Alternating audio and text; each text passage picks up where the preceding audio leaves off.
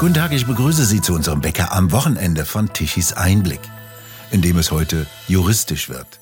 Denn am 19. Dezember wird das Bundesverfassungsgericht sein Urteil über die Wahlprüfungsbeschwerde in Sachen Bundestagswahl in Berlin verkünden.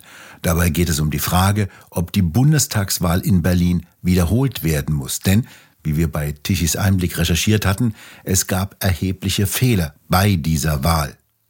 Auch Leser von Tichys Einblick hatten eine Wahlprüfungsbeschwerde erhoben. Und gleichzeitig gibt es eine weitere Wahlprüfungsbeschwerde, in der geht es um die Höhe des Briefwahlanteils. Denn eigentlich war Briefwahl nicht vorgesehen. Das Grundgesetz sah ursprünglich nur eine Präsenzwahl vor, bei der jeder ein Wahllokal aufsuchen musste. Doch die Briefwahl wurde nacheinander eingeführt und freigegeben. Und jetzt sorgt die Briefwahl immer wieder für mehr Konflikte denn sie ist sehr anfällig für Manipulationen und sollte deshalb eigentlich eine Ausnahme bleiben. Doch sie wird immer mehr zum Regelfall. Der Staatsrechtler Ulrich Vosgerau vertritt Leser von Tichys Einblick vor dem Bundesverfassungsgericht und fordert, die Briefwahl muss die Ausnahme bleiben. Die breite Öffentlichkeit weiß gar nicht, dass es ja nicht nur Wahlprüfungsbeschwerden gibt wegen des Berliner Wahlchaos, auch wenn das die allermeisten gewesen sind. Das war eben die große Besonderheit der Wahl von 2021. Ich vertrete zum Beispiel noch eine andere Wahlprüfungsbeschwerde, die ist ein bisschen ungewöhnlich, weil es da gar nicht um Tatsachen geht, äh, die geltend gemacht werden, äh, sondern es geht nur um die Höhe des Briefwahlanteils. Das Bundesverfassungsgericht hat mal gesagt, vor ein paar Jahren, dass die Briefwahl, die ja im Jahre 2009 bereits völlig freigegeben worden ist, das heißt, jeder kann Briefwahl machen, der das gerne möchte, man braucht keine Gründe dafür anzugeben. Äh, da hatten eigentlich die meisten Staatsrechtslehrer erwartet, dass das Bundesverfassungsgericht das nicht billigt. Es hat es aber gebilligt und hat aber dazu gesagt, wir müssen uns über den genauen Prozentsatz bei der Briefwahl jetzt keine großen Gedanken machen, solange nur die Briefwahl nicht zum Regelfall wird. Und äh, am 22. September 21 bei der Bundestagswahl, da ist die Briefwahl eindeutig der Regelfall gewesen. Da hatten wir 47 Prozent Briefwahl äh, im gesamten Bundesgebiet. Wir hatten etliche Bundesländer mit deutlich mehr als 50 Prozent Briefwahl und wir hatten einige Bundesländer ganz an der Spitze Bayern, wo der Briefwahlanteil deutlich über 60 Prozent war, sich in Richtung Zweidrittelmehrheit fast schon entwickelte. Und da sage ich ganz einfach, das war jetzt der Regelfall. Und wenn das Bundesverfassungsgericht seine eigene Rechtsprechung einmal ernst nimmt, dann müsste eigentlich ähm, die gesamte Bundestagswahl wiederholt werden.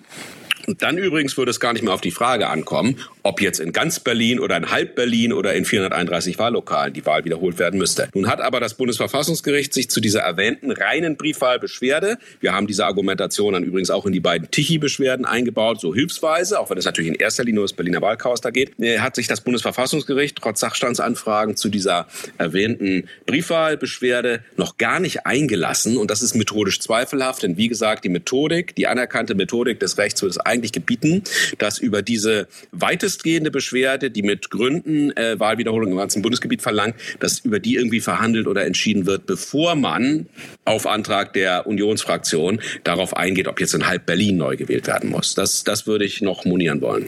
Steht da möglicherweise die Briefwahlrechtmäßigkeit auf der Kippe? Denn es gibt ja immer mehr Anzeichen dafür, dass nicht immer alles mit rechten Dingen bei den Briefwahlen zugeht.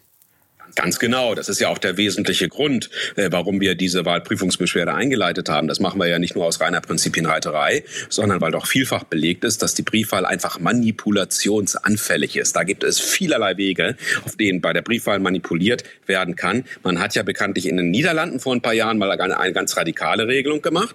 Da hat man dann einfach gesagt, weil eben auch dort die äh, Vorbehalte und die Gegenargumente gegen eine äh, breite Briefwahl auch bekannt sind, da hat man in den Niederlanden dann gesagt, Briefwahl ist nur noch zulässig, auch ohne dass man große Gründe angeben muss, wenn man über 70 Jahre alt ist. Wer über 70 Jahre alt ist, der kann immer sagen, ich bleibe zu Hause und mache Briefwahl. Äh, und die anderen können das einfach nicht, die dürfen das einfach nicht. Und das hat dann hinter anderem dazu geführt, dass das Wahlergebnis der Grünen eingebrochen ist, warum auch immer. Seit wann ist denn die Briefwahl so umfangreich und bedeutend geworden? Wer hat denn ein Interesse daran? Ist es denn die reine Bequemlichkeit, die immer mehr Wähler zur Briefwahl greifen lässt? Das ist mit der Zeit immer größer geworden. Also im Grundgesetz ist die Briefwahl nicht vorgesehen und man kann auch eindeutig zeigen anhand der grundgesetzlichen Vorschriften über den Wahltermin, dass die Väter und Mutter des Grundgesetzes unter Wahl nur die Präsenzwahl verstanden haben. Und die Briefwahl ist dann 1955 durch einfaches Gesetz eingeführt worden. Am Anfang war das eben noch an hohe Voraussetzungen gebunden, dass man also glaubhaft machen musste, dass man aus dringenden, zum Beispiel beruflichen Gründen verhindert ist. Und das ist dann in mehreren Schritten liberalisiert worden, bis wir dann 2009 schließlich die endgültige Freigabe der Briefwahl hatten. Und man hat eigentlich gar nicht damit gerechnet, dass das Bundesverfassungsgericht das billigen würde. Es hat es dann gebilligt und hat gesagt, dass diejenigen Wahlrechtsgrundsätze, die bei der Briefwahl immer chronisch ein bisschen leiden, also vor allem die Öffentlichkeit der Wahl, aber auch die Geheimheit der Wahl und die Freiheit der Wahl, weil das ist ja alles nicht so gut sicherzustellen, wenn das sozusagen ein privates Problem wird, was in die private Sphäre verlagert wird und nicht mehr unter Obhut des Staates im Wahllokal stattfindet. Also dass alle diese wichtigen Wahlprinzipien doch abgewogen werden müssten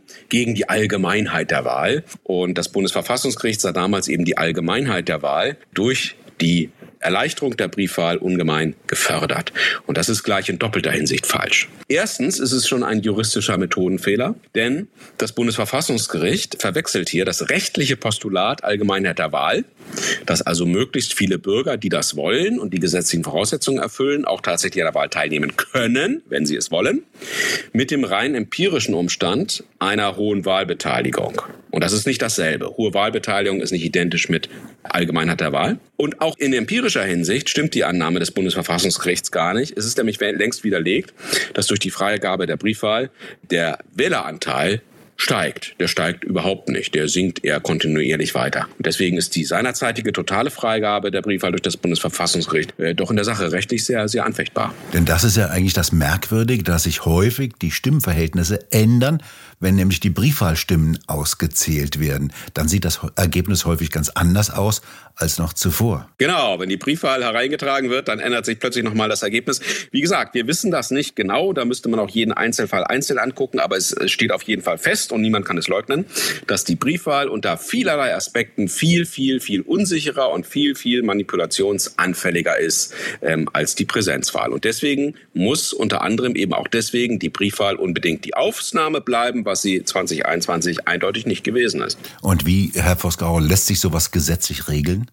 Gesetzlich könnte das eben so geregelt werden, dass wir zu einer Rechtslage zurückkehren, wie sie früher schon einmal da war, nämlich dass die Briefwahl von Gründen abhängig gemacht wird. Äh, da, dagegen wird dann eingewendet natürlich, dass der Staat doch im Einzelfall das Vorliegen dieser Gründe gar nicht prüfen kann. Aber es würde eben dadurch, dass ähm, sozusagen die Schwelle erhöht wird zur Briefwahl, würde die Briefwahl unbequemer gemacht werden und es würde die Wahrscheinlichkeit gefördert werden, dass wirklich nur die Briefwahl machen, die äh, wirklich darauf angewiesen sind und dadurch, dass einfach weniger Briefwahl Anteil da ist prozentual, würde nicht die Manipulationsanfälligkeit der Briefwahl selbst geringer werden, aber wegen der geringeren Zahl der Briefwahlstimmen würden die Auswirkungen möglicher Manipulationen geringer werden. Und das wäre ja auch schon mal ein Gewinn. Ich sage mal ein ganz einfaches Phänomen, was bei jeder Briefwahl vorkommt, was auch kein Mensch irgendwie verhindern kann. Es ist so, per Briefwahl nehmen immer eine ganze Reihe von Leuten teil an der Wahl, die in der Tat nicht wahlberechtigt sind. Und zwar deswegen nicht, weil sie schon verstorben sind. Ja, die haben also die Briefwahlunterlagen ausgefüllt, haben das abgeschickt, sechs Wochen vor dem Wahltermin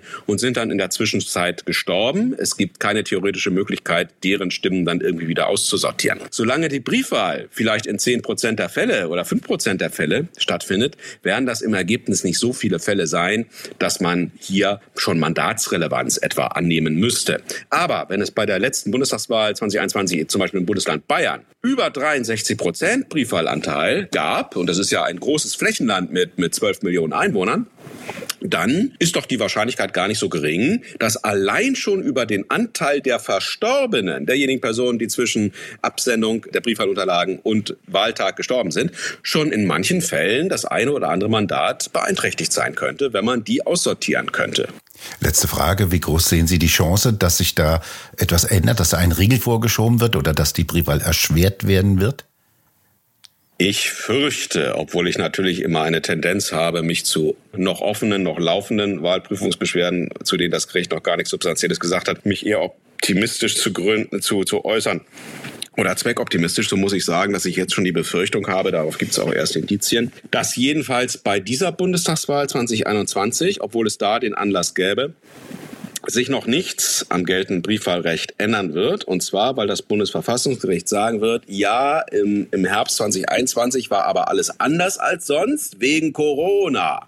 Das ist ja richtig. Selbst staatliche Stellen haben den Leuten teilweise empfohlen, sie sollten doch von der völlig freigegebenen Briefwahl bitte Gebrauch machen, damit äh, Corona nicht weiter verbreitet werden kann. Ich halte das für keinen tauglichen Einwand, denn äh, die Wahlrechtsgrundsätze des Grundgesetzes, die sind in keiner Weise dadurch eingeschränkt, dass da irgendwie drinstehen würde, ja, aber wenn gerade eine ansteckende Krankheit rumgeht, äh, dann gelten diese Wahlrechtsgrundsätze alle nur eingeschränkt und müssen zurücktreten hinter den Gesundheitsschutz. Wenn eine solche Regel im Grundgesetz drinstehen würde, dann könnte man sagen, dass bei der letzten Bundestagswahl die Wahlrechtsgrundsätze durch Erwägungen der Volksgesundheit und so weiter durchgreifend relativiert worden sind. Da dergleichen nicht im Grundgesetz steht, wäre eine Annahme, dass die Wahlrechtsgrundsätze bei der letzten Bundestagswahl nicht so vollumfänglich gegolten haben wegen Corona, ähm, eine völlig freihändige Annahme, die im geltenden Recht und Verfassungsrecht überhaupt gar keinen Anhalt findet und deswegen argumentativ äh, offensichtlich unzulässig wäre. Aber ich fürchte, dass das Bundesverfassungsgericht den Fall genauso lösen wird. Es hat ja auch schon in seinen Corona-Entscheidungen, also Bundesnotbremse 1 und 2 und auch der Entscheidung zur Nichtannahme der Verfassungsbeschwerden gegen die bereichsbezogene Impfpflicht, da hat das Bundesverfassungsgericht, äh, das war allerdings der erste Senat dann, hier ist der zweite, eben durchaus schon bewiesen, dass es äh, geneigt ist, der Argumentation zu folgen, wenn die Regierung was von Corona sagt, dann gilt das herkömmliche Recht nicht. Aber verfassungsrechtlich richtig ist das natürlich nicht. Die Briefwahl muss eine Ausnahme bleiben. Das fordert Ulrich Vosgerau, Staatsrechtler. Herr Vosgerau, haben Sie vielen Dank für dieses Proseminar Staatsrechtskunde. Danke auch. Schönen Tag.